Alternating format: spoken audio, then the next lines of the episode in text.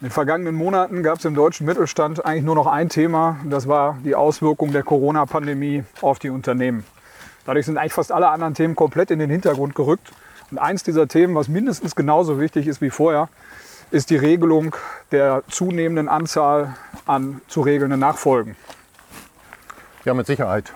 In den letzten Jahren war die Anzahl der Unternehmensnachfolgen, die zu finden waren, sowieso schon hoch. Und man rechnet damit, dass es eher zu einer ansteigenden Zahl die nächsten Jahre kommt. Allein für die nächsten vier Jahre wird mit mehr als 150.000 Unternehmensnachfolgen, die zu regeln sind, gerechnet. Was relativ logisch ist und sich dadurch erklärt, dass natürlich die demografische Entwicklung darunter liegt. Denn die Generation der jetzigen Unternehmer ist natürlich geburtenstark gewesen und entsprechend groß ist die Anzahl der Fälle, die jetzt kommen. Auf der anderen Seite, in der Generation der möglichen Nachfolger, sieht die Entwicklung genau umgekehrt aus. Die Demografie sagt, dass diese Bevölkerungsgruppe natürlich äh, deutlich abnimmt. Und auf der anderen Seite sind das auch junge Generationen, die auch ein anderes Lebensmodell eventuell für sich gefunden haben und nicht mehr in dem Maße bereit sind, in ein unternehmerisches Risiko hineinzugehen. Ja klar, und dementsprechend ist natürlich das klassische Modell, nämlich die Übergabe innerhalb der Familie, auch begrenzt. Da wird damit gerechnet, dass gerade mal die Hälfte der anstehenden Nachfolgeregelungen innerhalb der Familie stattfinden wird. Und auch da muss man natürlich auf die demografische Entwicklung gucken. Also auch innerhalb der Familien sind natürlich nicht mehr so starke junge Generationen vorhanden. Und immer spielt auch eine Rolle, findet sich innerhalb der Familie überhaupt ein geeigneter Kandidat oder eine geeignete Kandidatin für die Nachfolge? Ja klar, bleibt natürlich das Modell, es innerhalb der Firma an andere Führungskräfte zu übergeben.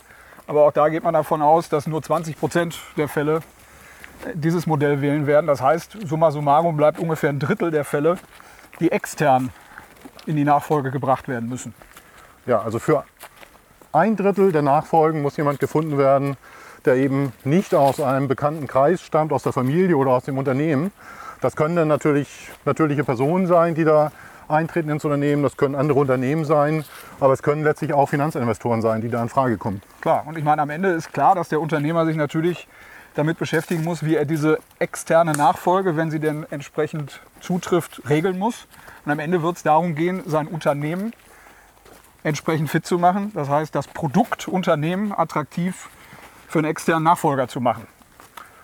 Daraus ergibt sich natürlich die Frage, erstens zur Vorbereitung dieser Unternehmensnachfolge, was muss eigentlich getan werden, aber wer, wer kann eigentlich dabei auch unterstützen? Ja, da ist halt auffällig, wenn man sich anschaut, wer an oder was an Unterstützungsleistungen insgesamt zu kriegen ist, dass es letztendlich überwiegend zwei Gruppen gibt. Das eine sind all die Berater und Beratungsleistungen, die sich rund um steuerrechtliche und gesellschaftsrechtliche Themen drehen. Das heißt, wie gestalte ich das Ganze so, dass möglichst wenig Erbschaftssteuer beispielsweise zu zahlen ist, dass möglichst wenig Steuer beim Verkauf anfällt, dass möglichst wenig Risiken durch gesellschaftliche Strukturen äh, entstehen. Ja, das sind mit Sicherheit wichtige Aspekte, ähm, die im Rahmen einer solchen Transaktion äh, letztlich geregelt sein müssen. Ja, klar. Und das Zweite, was man natürlich sieht, wenn es soweit ist, dass der, ein Verkauf, also eine externe Nachfolge umgesetzt werden soll, kommen natürlich Transaktionsberater, also M&A-Berater ins Spiel, die natürlich hingehen und sagen, wie preise ich das entsprechend an, wie finde ich entsprechende Interessenten, die aber natürlich auch nichts an der Substanz des Unternehmens tun. Mit der Transaktionsberatung verhält es sich allerdings so ein bisschen wie mit einem Immobilienmakler. Sicherlich ist es möglich, eine gezielte Marktpräsentation des Objektes zu machen und auch geeignete Interessenten zu finden. Und es kann auch hier und da Hilfestellung gegeben werden in einem Aufhübschen des Objektes, hier ein bisschen Farbe und dort ein bisschen nachbessern. Aber letztlich kann auch ein Immobilienmakler eine Immobilie nur in dem Zustand verkaufen, wie sie sich letztlich dann auch befindet. Ja, genau. Also zusammengefasst kann man eigentlich sagen, wie beim Immobilienmakler geht es darum, das Ganze zu schminken. Aber es wird wenig bis nichts an der Substanz des Unternehmens getan. Und das ist ja eigentlich das, worum es geht. Wirklich reinzugehen und Substanz zu schaffen und das Unternehmen in der Sache zu verbessern. Genau, und da sind eigentlich zweierlei Dinge zu beachten. Zum einen muss das Unternehmen in eine Unabhängigkeit von dem bisherigen Unternehmer gebracht werden. Das gilt für viele Dinge im Unternehmen. Das gilt für die Aufbauorganisation, also das Setup. Das gilt für die Ablauforganisation. Ähm, also die Prozesse müssen entsprechend so aufgestellt sein, dass das Unternehmen auch nach, einer, äh, nach einem Ausscheiden des Unternehmers noch funktionsfähig ist und das ganze Setup natürlich auch. Das heißt, Ich brauche zum Beispiel eine starke zweite Führungsebene, die in der Lage ist, das Unternehmen entsprechend zu führen. Ja, und das Zweite, was sicherlich dazu kommt, ist natürlich zu schauen, wie ist die Position des Unternehmens im Markt. Das heißt, aufzunehmen und auch entsprechend herauszuarbeiten, was sind Alleinstellungsmerkmale, wo sind Potenziale im Markt, das heißt, welche Business Development Möglichkeiten äh, sind da und dort und nicht zuletzt auch eine vernünftig ausformulierte Strategie. Am Ende brauche ich einen klaren Plan, wie ich vorgehen möchte. Das heißt, ich muss klar sein darin, welche Dinge letztlich dann angefasst werden müssen und verändert werden müssen. Und ich muss auch eine klare Vorstellung haben, äh, welchen zeitlichen Bedarf ich dort habe, um das Ganze umzusetzen. So, in, in Unterscheidung zur reinen Transaktions- oder M&A-Beratung ist das, was wir gerade gesagt haben, glaube ich, der, der Unterschied, dass das deutlich mehr zeitlichen Vorlauf braucht. Denn analog zur Immobilie geht es ja hier weniger darum, nur einen Prospekt zu erstellen und entsprechend anzupreisen, sondern tatsächlich das Ganze noch umzubauen, das heißt zu transformieren. Und dafür ist sicherlich zunächst die, die Aufnahme der Ist-Situation erforderlich, denn wie beim Umbau der Immobilie braucht es dann natürlich auch erstmal einen klaren Plan. Das heißt, auch die finanzwirtschaftliche Aufnahme, die leistungswirtschaftliche Aufnahme und die Strukturanalyse sind wichtig. Genau. Dazu gehören typische Auswertungen, Analysen in den äh, wirtschaftlichen Bereichen, finanzwirtschaftlich und leistungswirtschaftlich. Mit Sicherheit muss man sich immer auch das Marktumfeld angucken, also in welchem Umfeld bewegt sich letztlich das Unternehmen, in welcher Branche und was sind da so die Tendenzen und Prognosen für die nächsten Jahre. Und was gerne auch unterschätzt wird immer noch, ist das Thema Digitalisierung. Natürlich etwas branchenabhängig, aber ich muss auch eine Einschätzung treffen, wo das Unternehmen dort steht und was eigentlich für die nächsten Jahre ansteht. Ja, und was du ja eben angesprochen hattest, ist ja auch die Funktionsfähigkeit des Unternehmens herzustellen. Das heißt wirklich einen klaren Plan zu entwickeln und zu haben und den dann auch umzusetzen wie eine Führungsmannschaft funktioniert und zusammenarbeiten kann und wie dann auch wirklich ein leistungsstarkes, funktionsfähiges Unternehmen geschaffen wird, was nicht nur abhängig davon ist, dass ein Unternehmer alles tut. Genau.